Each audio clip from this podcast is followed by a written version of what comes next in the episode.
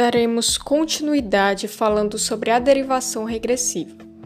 A derivação, de forma geral, é um processo de formação de palavras no qual um vocábulo pode gerar outro a partir de seu radical. A derivação regressiva, especificamente, é um tipo de derivação no qual há redução de parte da palavra original para gerar uma nova. Mas afinal, o que é a derivação regressiva?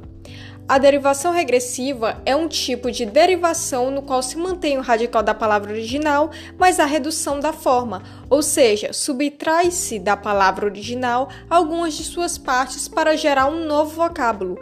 Esse tipo de derivação se destaca das derivações mais comuns, nas quais há acréscimos de afixos, prefixos e ou sufixos às palavras originais. Existem dois tipos de derivação regressiva. Quando a palavra derivada tem origem em um verbo, nós a chamamos de regressiva verbal, como é o caso de pesca. Porém, existe também a regressiva nominal, obtida a partir de supressão do sufixo, como ocorre com o termo boteco, originário de Botkin. A derivação regressiva é comumente associada à formação de substantivos derivados de verbos, também chamados de substantivos deverbais. Um exemplo é a palavra cantar. Observem como se dá a retirada do morfema desse verbo para a formação do substantivo derivado. Aí temos o radical cante, a vogal temática A e a desinência verbal R. O verbo cantar origina um novo substantivo derivado, que é a palavra canto. Aí temos o radical cante mais a desinência nominal o. Nesse caso, houve redução na forma da palavra. Muitos outros verbos também geram novos substantivos a partir da derivação regressiva, como é no caso do verbo trocar. O verbo, o verbo trocar gera dois substantivos, troco e troca. Além disso, a derivação regressiva é muito comum na linguagem coloquial, formando novas gírias e expressões idiomáticas na língua portuguesa. Mas afinal, como identificar uma derivação regressiva?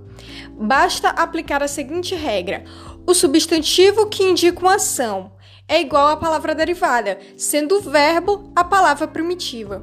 Alguns exemplos é a palavra apuro, substantivo derivado do verbo primitivo apurar, ou debate, substantivo do, derivado do verbo primitivo debater.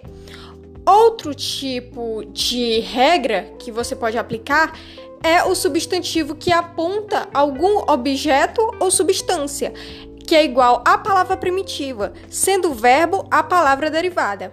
Alguns exemplos é alimento, que é substantivo primitivo do verbo derivado alimentar, ou âncora, substantivo primitivo do verbo derivado ancorar. A derivação regressiva geralmente resulta em um substantivo abstrato, que denota qualidade, ação, sentimento e estado. Já no momento que a palavra é primitiva e origina um substantivo concreto, a derivação é chamada de sufixal.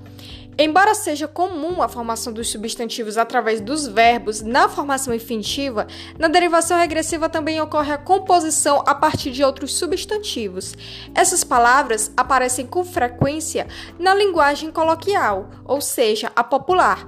É o caso dos exemplos citados anteriormente. Mas atenção! Não confunda a derivação regressiva com a abreviação vocabular, pois esse fenômeno ele consiste em outro tipo de redução de palavra, caracterizado pela supressão de parte do vocábulo sem que ele se transforme em uma regressiva nominal, já que não houve supressão de sufixo nem uma regressiva verbal, uma vez que a palavra resultante não é um substantivo derivado de um verbo. Então, esse foi nosso trabalho e espero que tenham gostado e obrigada pela atenção.